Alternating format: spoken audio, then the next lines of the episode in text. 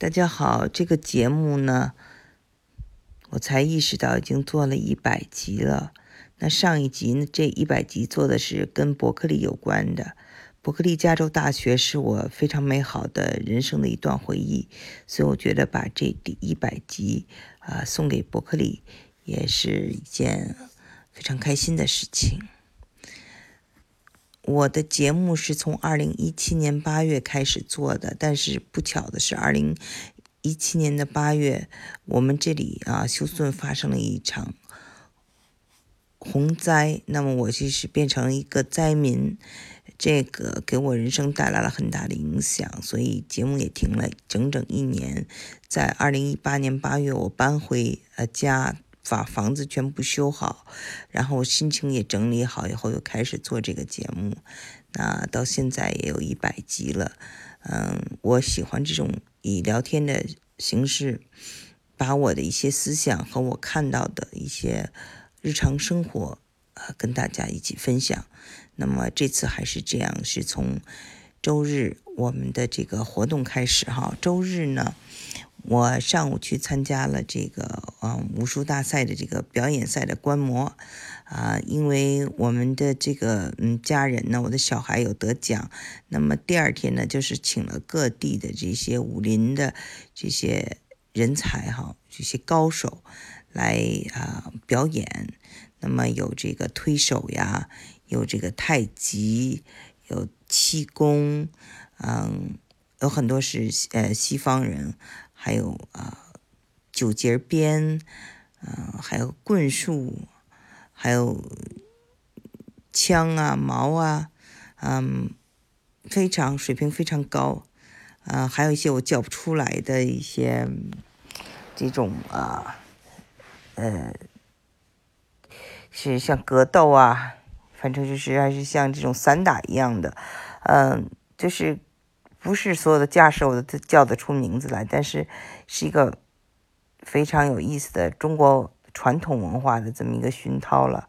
那就是上午是武，下午呢是文，也是一个非常传统的中国日了。那就是下午我们在其实是一个教堂，是一个呃路德派的教堂啊，非常漂亮那个教堂里面听。民乐，我们这里有一个北美民乐团，那么我又听到了久违的《春江花月夜》，水平非常棒啊，是啊琵琶弹奏的，琵琶合奏，呃，还听到了就是用古筝和琵琶群体一起合作啊合奏的一曲这个《梁祝》啊，《梁祝》的这个英文叫做《Butterfly Lovers》，就是蝴蝶恋人。嗯，那弹琴的人呢，都是这个中学生，他们不要小看他们啊，真是，呃，他们本身都会小提琴、钢琴，都是很有修养的。而学了民乐以后，他们的水准都是非常高的，呃，可以说都是很专业的。那个，因为我自己是学古筝的嘛，所以你听有任何的音准或任何的不干净的地方，都是能听出来的。那么这个呃民乐的水平相当高，因为他们的这个团长啊是上海音乐学院毕业，然后在休斯顿啊读书，呃主修音乐，就是所以他在中国的时候学的是琵琶，在美国学的是钢琴，所以非常过硬。那么从中呢，我就想起啊，就是这种音乐带给我的美好。因为我小时候也学古筝，所以啊，就想跟大家分享一段我在大学时候，美国也是在嗯念书的时候写的一篇文章，叫做《鼓手约翰》。这篇文章呢，跟古筝有一点关系，也跟有一种精神的流浪有关系。鼓手约翰。我的两个最好的朋友都叫约翰，一个叫约翰伍德，是英国人，是我在中国人民大学时的朋友，又叫武江张伍德；一个呢叫做约翰布莱茨，是美国人，我在北加州居住读书时的朋友。这次我要说的呢是美国约翰，约翰呢是个鼓手，据他人讲还是有些名气的。曾经呢，圣何塞有名的酒吧外面挂满了他披着长发的酷样的照片、海报。他的猪窝一样脏乱的房子里面摆设了各式各样的鼓，而他最喜欢的是一套非洲的深咖啡色的家伙。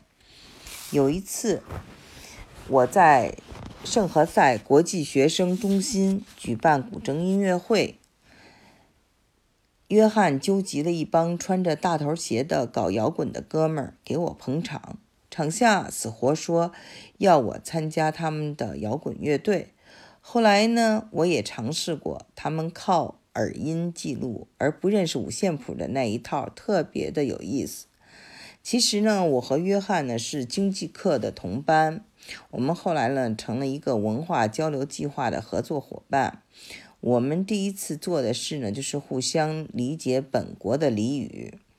他教我一句 “shit” or “get off the pot”，我教他一句。对应的有话快说，有屁快放。当然，一开始语言游戏呢都是很好玩，但渐渐发现互相的都是这种文化非常有兴趣的人，来往呢就变多了一些。约翰呢虽是心理系的学生，但爱的却是宗教、冥想、旅行和披头士。他喜欢听古筝，因为他觉得古筝的声音很遥远和安详。老让我弹给他听。当时呢，他在教一门瑜伽课，经常放古筝曲给他的学生们。嗯，约翰喜欢像印度大师那样盘腿冥想，这样可以使我忘掉思想。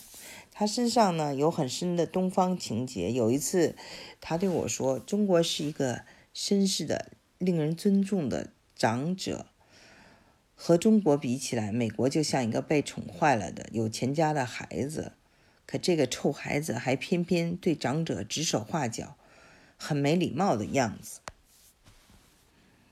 我添油加醋，所以就应该让毛装在美国流行起来，让那些好莱坞的演员们都穿上它。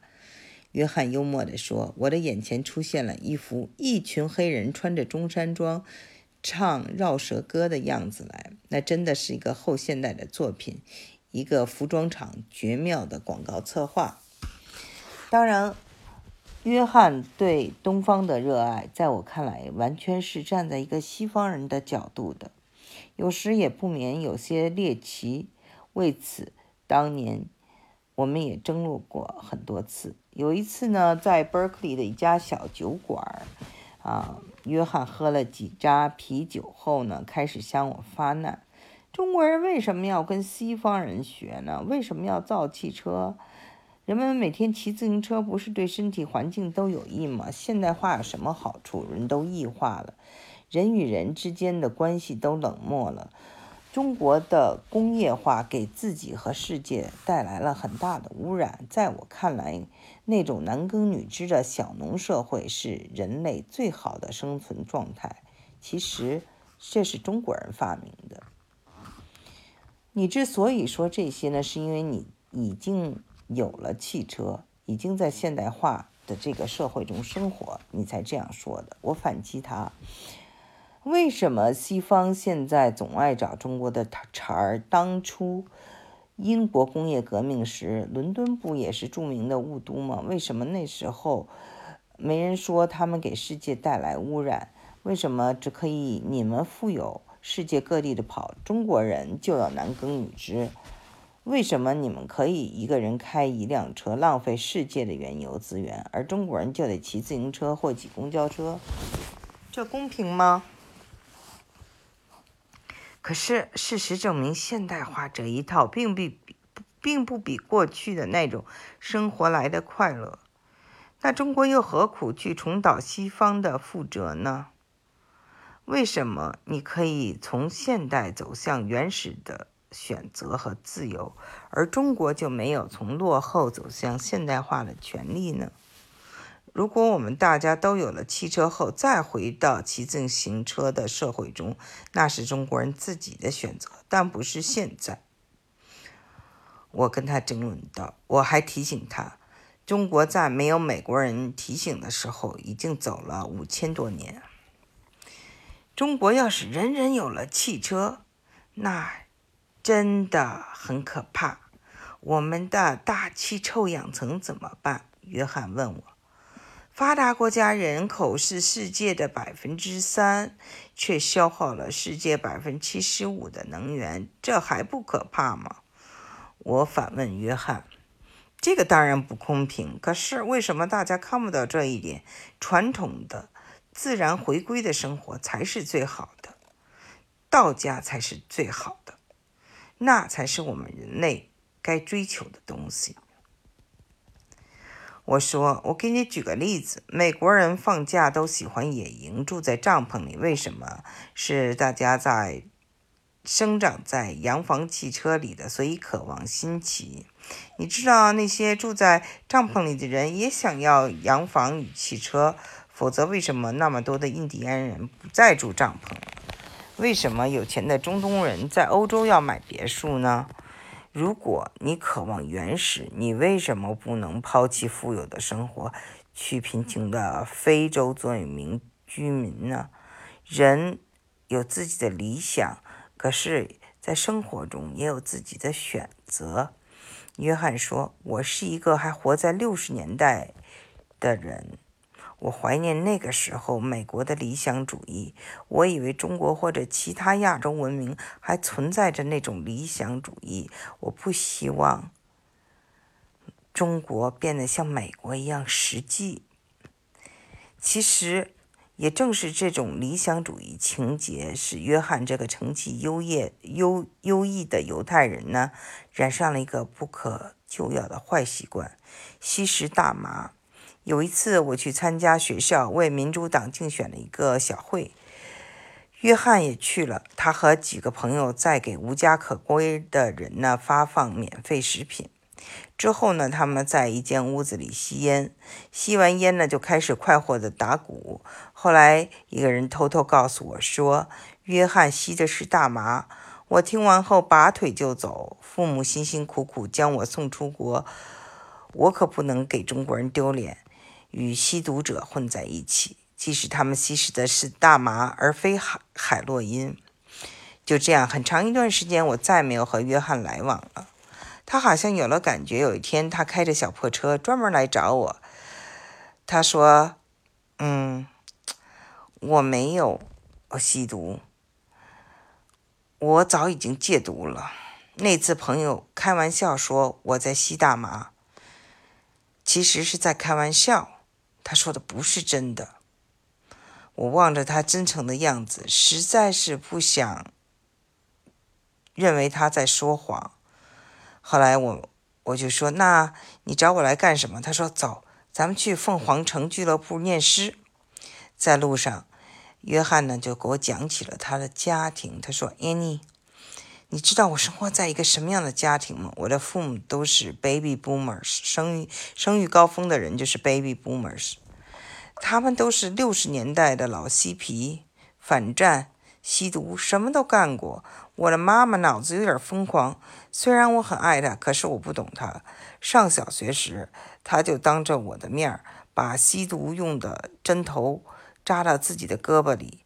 在我十三岁的一天，那时他和我的父亲已经离婚了。我妈妈走到我房间，主动让我和他分享大麻。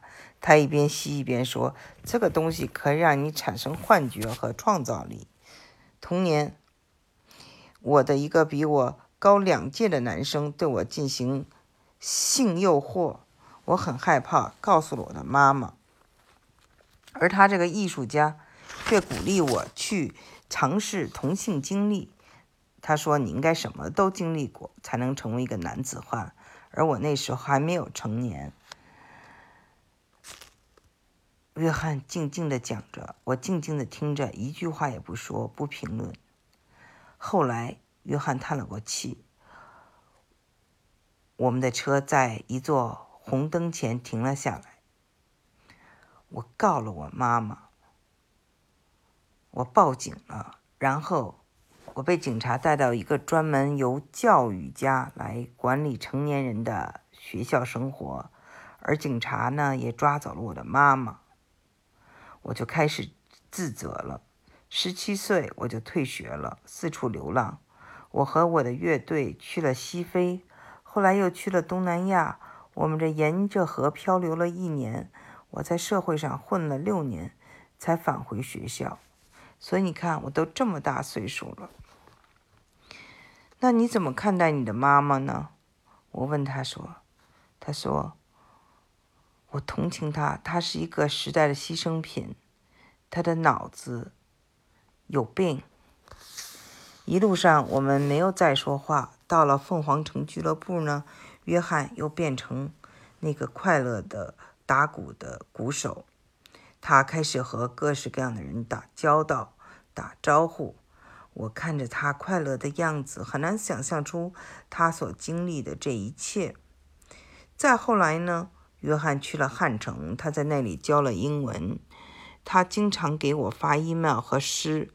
后来呢，他从印度、从尼泊尔啊旅行的地方都给我寄明信片。他说他一到假期呢就去流浪，把所有的钱全花掉。他写信给我的时候呢，他告诉我说。他最高记录是已经有了三万美金的存款，这对不存钱的美国人来说呢，绝对是一大笔数字。可是等他从亚洲回来呢，我们在 Berkeley 见面的时候，他又成了一个装着几部哲学书的一无所有的穷人了。后来很长时间我就没有再见到他，最后收到他一封信啊，email，他跟我说他。比一个比他大八岁的韩国女人结婚了。这个女人很有钱，是个富婆。嗯，他呢帮这个女人呢办了绿卡，他们俩现在一起呢定居在洛杉矶，过着幸福的生活。这就是他的一个美好的结局。